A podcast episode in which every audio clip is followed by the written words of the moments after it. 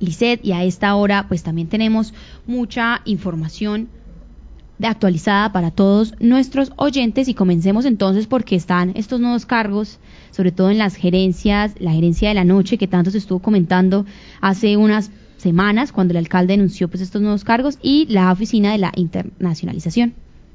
Sí, se ponía a mirar em, que para que una oficina de la noche y uno se empieza a como a cuestionar eh, cómo es la vida nocturna en Manizales y la verdad que la vida nocturna en Manizales es muy muerta. En semana usted después de las 8 de la noche no encuentra nada abierto, es muy difícil y eh, un domingo pues todo es muy chévere si es al mediodía, pero después de 4 o 6 de la tarde pues ya empieza usted a ver locales ya cerrados y digamos que no tiene uno ese deleite para uno eh, poder como disfrutar, ¿cierto?, de una programación distinta los fines de semana o inclusive después de, salir uno de trabajar 6, 5 de la tarde. Entonces, por eso eh, quisimos hablar con, con Laura Manuela Ramírez Ortiz, ella es abogada y eh, es la persona que va a estar al frente de la gerencia de la noche. se posesionó el pasado eh, viernes, el alcalde lo hizo y eh, su dependencia va a estar muy ligada pues de la mano de la alcaldía para que no tenga que depender en cierta manera de ninguna secretaría, sino que haya una transversalidad eh, en todas las acciones que vaya a hacer y por eso pues hablamos con ella para saber pues cómo llegan a hacer esos primeros ejercicios y ese encuentro también pues con todos los actores que eh, hacen parte de la noche de nuestra ciudad.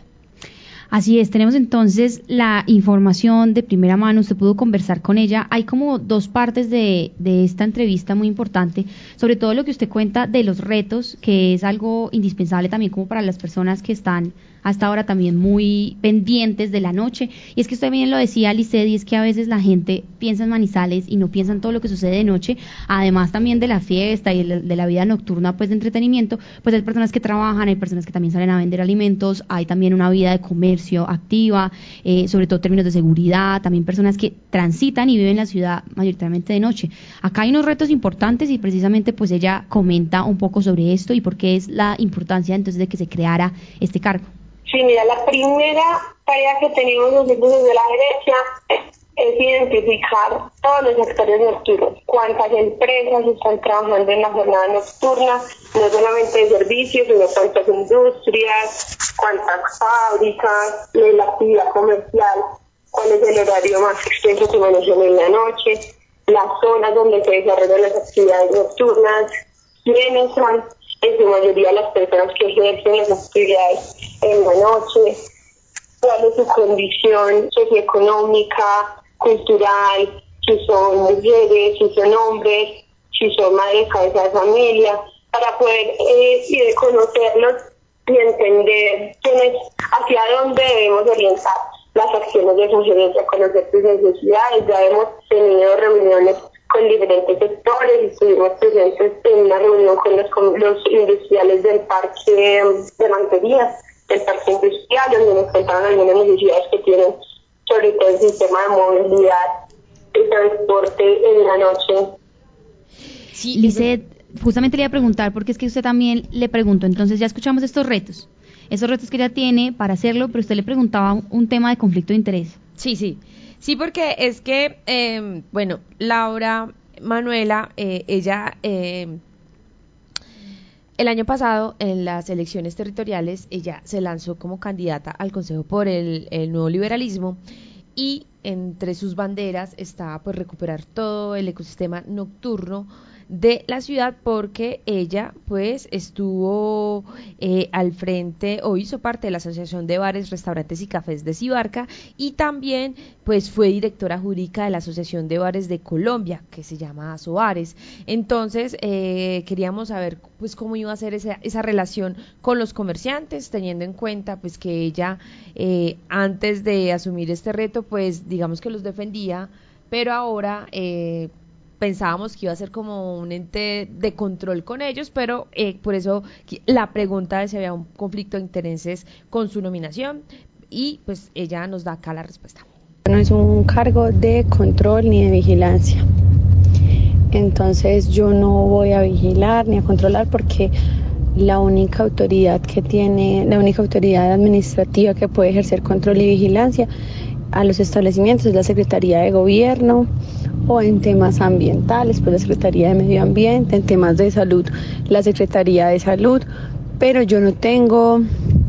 facultades de vigilancia. Y respecto al conflicto de intereses, tampoco, por varias razones. La primera, yo no era representante legal ni representaba la entidad como tal, sino que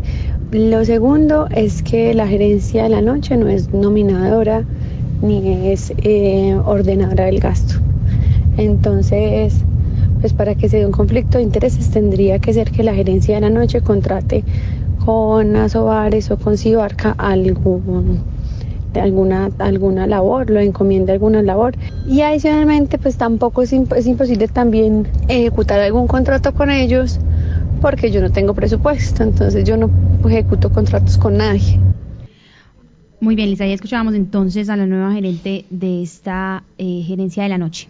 Así es, Sofía, y también nos comentaba pues que ella va a tener esos encuentros con los diferentes gremios del sector comercial, gastronómico, también ella lo anunciaba ahí que ya se había reunido con eh, las personas que laboran por maltería. Y pues la idea es como eh, me imagino que recopilar pues toda la información, esas necesidades que se tienen en el sector para empezar pues a hacer estrategias que mejoren esa oferta cultural que debe tener nuestra ciudad, revivirla un poquito. Así es, Lisset, usted también pudo conversar entonces porque hay oficina de internacionalización. Sí, esta va a estar a cargo de Jonathan Ballesteros Salazar. Él, también, pues obviamente, eh, su hoja de vida llega allí porque, pues, eh, viene de ser eh, cónsul honorario del Reino de España. Él estuvo también muy de cerca, digamos, con esos lazos internacionales y por eso,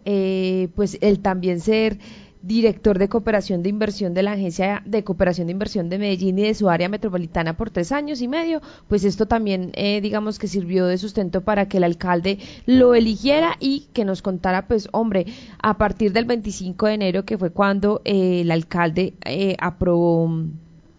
esta estas dependencias, pues cuáles son esos ejercicios que van a empezar a hacer y entender un poco qué es la oficina de la internacionalización y cómo pues nos vamos a beneficiar no solo eh, la ciudad, sino también esos universitarios y esos empresarios y grandes empresarios que están aquí eh, laborando. Esta oficina también tiene como, como meta poder, con un trabajo armónico con los gremios, facilitar ejercicios de atracción de inversión extranjera directa a la ciudad, de forma tal que los indicadores de desarrollo económico y de empleo pues puedan tener una mejoría y un crecimiento considerable a partir de ejercicios de diálogo con otros países del mundo y con otras ciudades. Básicamente ejercicios como, como Suma, como campus universitario, vienen desarrollando un trabajo para fortalecer en Manizales la movilidad estudiantil internacional y a partir de un ejercicio de acompañamiento en el relacionamiento que desde esta oficina haría la alcaldía de Manizales, respaldaría mucho estos ejercicios generando mejores condiciones para que las universidades puedan establecer diálogos con distintos actores del poder público en otros países, pero también con otras universidades. De esta forma podremos construir con ellos un camino que permita aumentar esos trabajos en materia de movilidad estudiantil internacional, generar procesos a mediano plazo de diplomacia educativa que permita también acceder a convocatorias y a distintos a distintas ofertas de cooperación. Este va a ser un ejercicio donde esta oficina va a trabajar muy de la mano de la Secretaría de TIC y Competitividad y de los distintos gremios de la ciudad. Aquí va a ser muy importante generar los espacios para que estos emprendedores y estas iniciativas que surgen a nivel empresarial en la ciudad puedan encontrar pares a nivel internacional, puedan participar de distintas ferias internacionales, de distintos espacios de networking y de esta forma esos proyectos poder tener la posibilidad no solo de generar procesos de exportación, sino también de ser aliados en ese proceso de atracción de inversión extranjera, porque pueden ser socios de muchos otros emprendimientos a nivel global. Eh, que ya se viene es juntar a los actores del ecosistema de internacionalización de la ciudad para eh, conocer en primera mano cómo se ha construido el ejercicio